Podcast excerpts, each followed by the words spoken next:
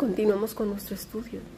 Somos altamente bienaventurados cuando entendemos la vida eterna, altamente bendecidos y felices cuando Dios mismo nos instruye, como lo dice este salmo, el Señor nos instruye. Y bien lo sabemos los que somos discípulos del Maestro, no los del rito, los del rito ya tienen a sus dioses, los que les enseñan esos ritos, esos ejercicios espirituales. No, no, no, yo me refiero al Dios de las Escrituras. Somos enseñados por su Santo Espíritu cada día para hacerlo descansar en los días de aflicción, dice este salmo. Porque cuando estás entrenado por el Señor, sabes que aunque los campos estén minados, Él te conducirá por lugares espaciosos. Verás la aflicción, sí, tal y como la vemos muchos y padecemos muchas cosas en diversos lugares, porque el Señor, mira, está por venir, pero en Él hallamos nuestro reposo, en Él descansamos y estamos seguros. ¿Sabes qué quiere decir reposo? Quiere decir descanso, paz, sosiego del alma, quedarnos quieto, un corazón en quietud. Este es un corazón entrenado por el soberano Dios. Ha sido entrenado por Dios mismo. Cuando tu corazón alcanza esa quietud, date cuenta que quien te ha entrenado ha sido Dios mismo, pero ha requerido, como dije ayer, coraje, ha requerido tripas, ha requerido acción, no nada más estar diciendo, voy a cambiar, no nada más estar diciendo cosas por decir, ha requerido un entrenamiento que solamente el discípulo del rey lo sabe. Así que, si has aguantado un mundo hostil hasta el día de hoy, es momento de enlistarte a unas milicias superiores y mucho mejores. Son unas milicias eternas y celestiales. Sí, aquí y ahora en la tierra, viviendo a Cristo en medio de tierras muy hostiles y que pronto van a acabar una vida distinta, una vida renovada. ¿Sabes qué? Una vida bienaventurada. Eso es lo que nosotros queremos, ¿verdad? ¿A que sí? Pues anda, levántate, deja de estarte lamiendo las heridas y de estar solamente diciendo con la cabeza, yo quiero cambiar, yo quiero ser diferente. Se requiere más que palabras. Veamos más bienaventuranzas porque hay mucho por aprender. Leamos el Salmo 119, versículo 1 al 3. Bienaventurados los perfectos de camino, los que andan en la ley del Señor. Bienaventurados los que guardan sus testimonios y con todo el corazón le buscan, pues no hacen iniquidad los que andan en sus caminos. En este pasaje volvemos a ver la imagen de Enoch, Noé, Job y sin duda alguna y de manera excelentísima a Cristo mismo, perfectos en camino. Nos encanta, ¿sabes qué? Justificarnos unos a otros cuando andamos en malos pasos y decimos, nadie es perfecto.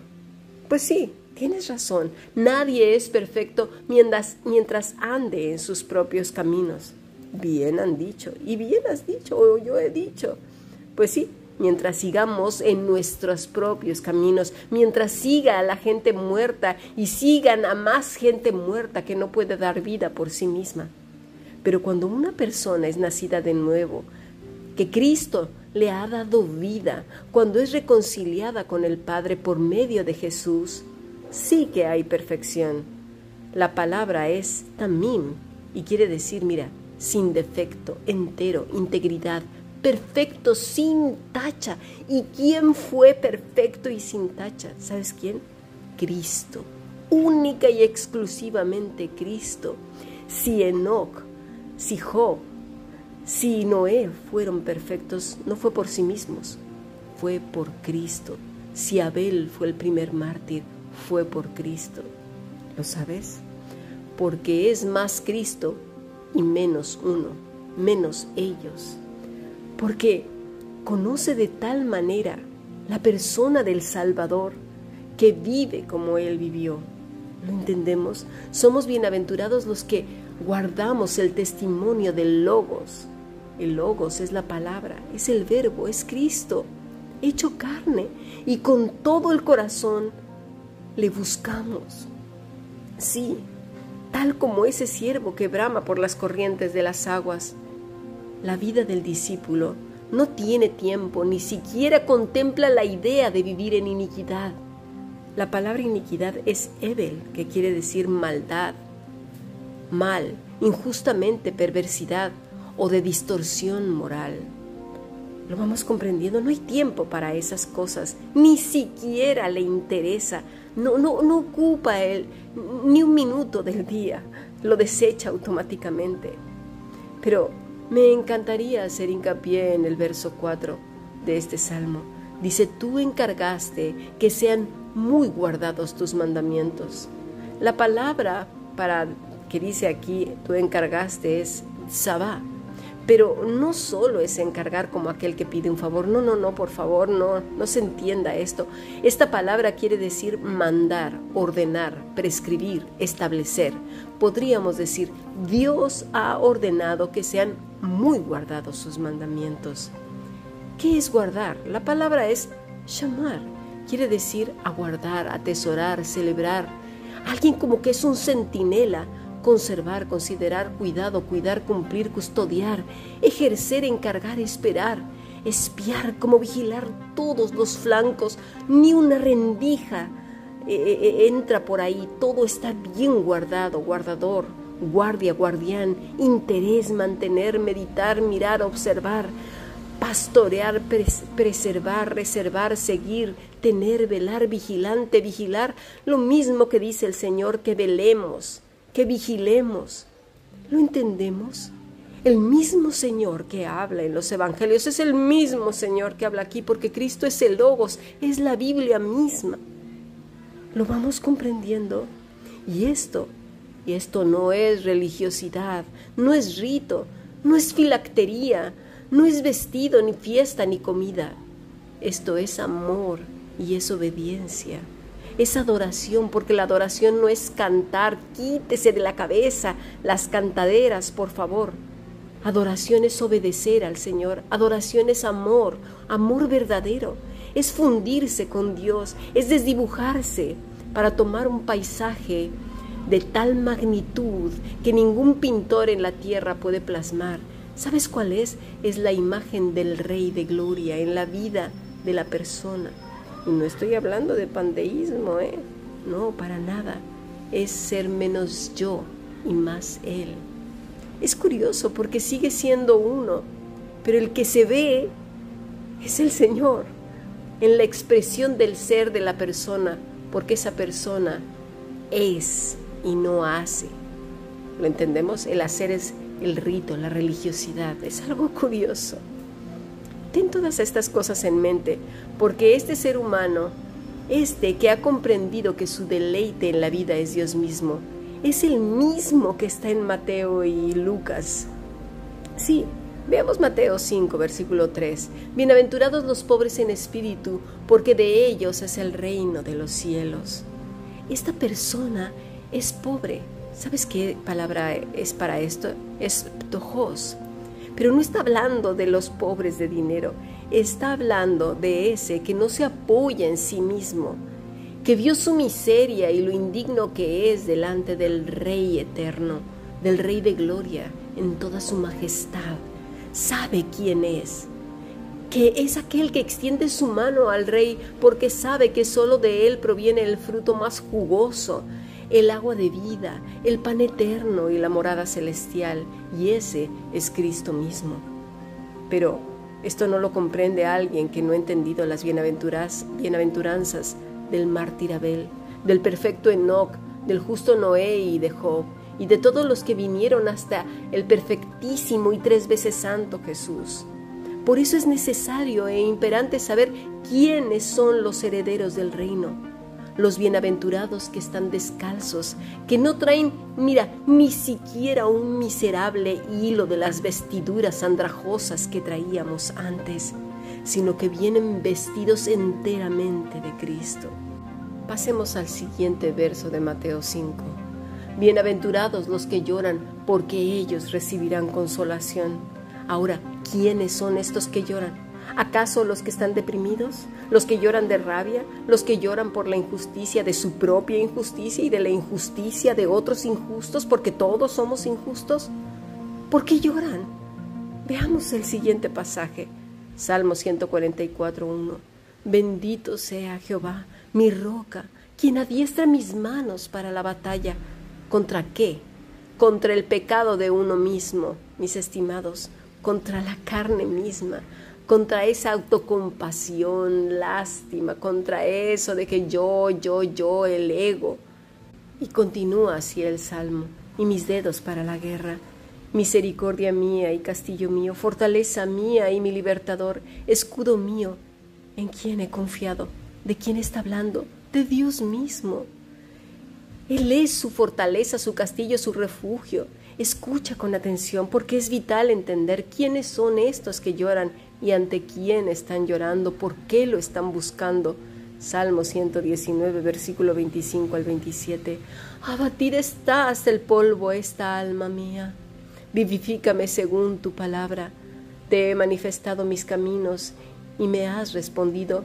Enséñame tus estatutos. Hazme entender el camino de tus mandamientos para que medite en tus maravillas. Mira el versículo 28.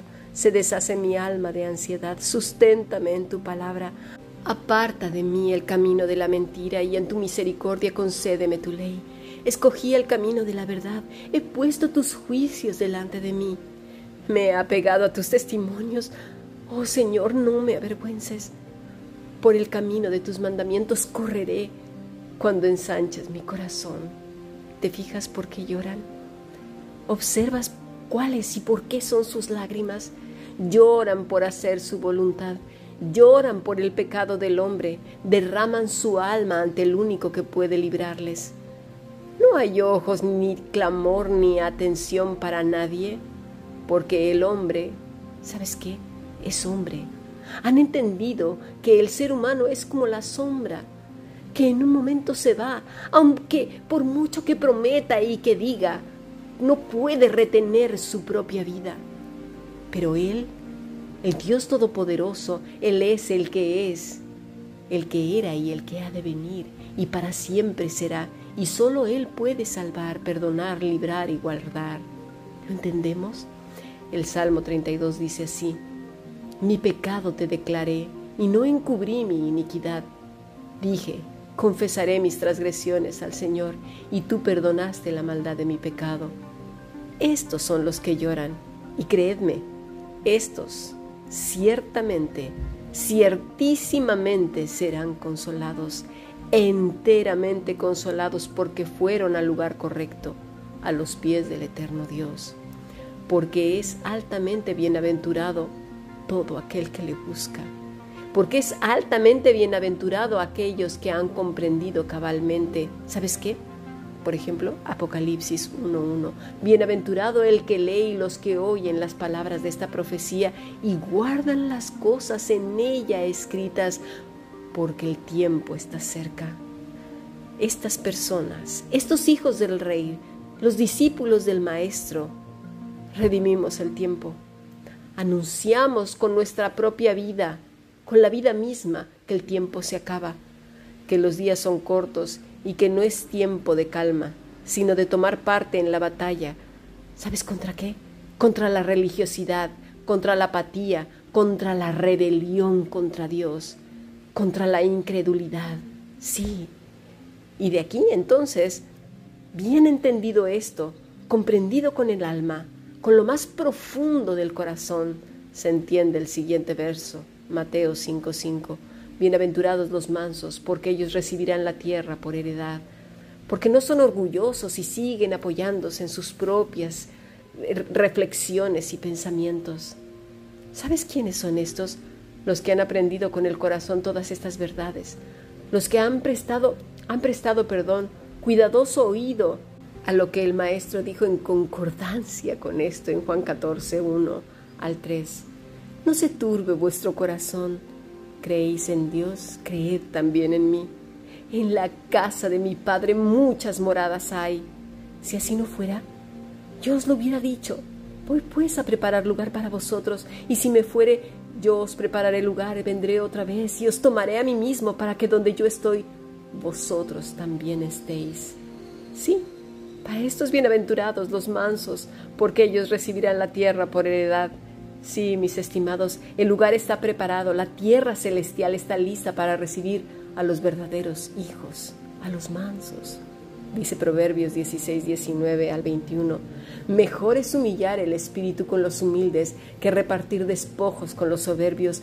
Pongamos atención, dejemos de fiarnos de otros, escuchemos la palabra eterna de Dios.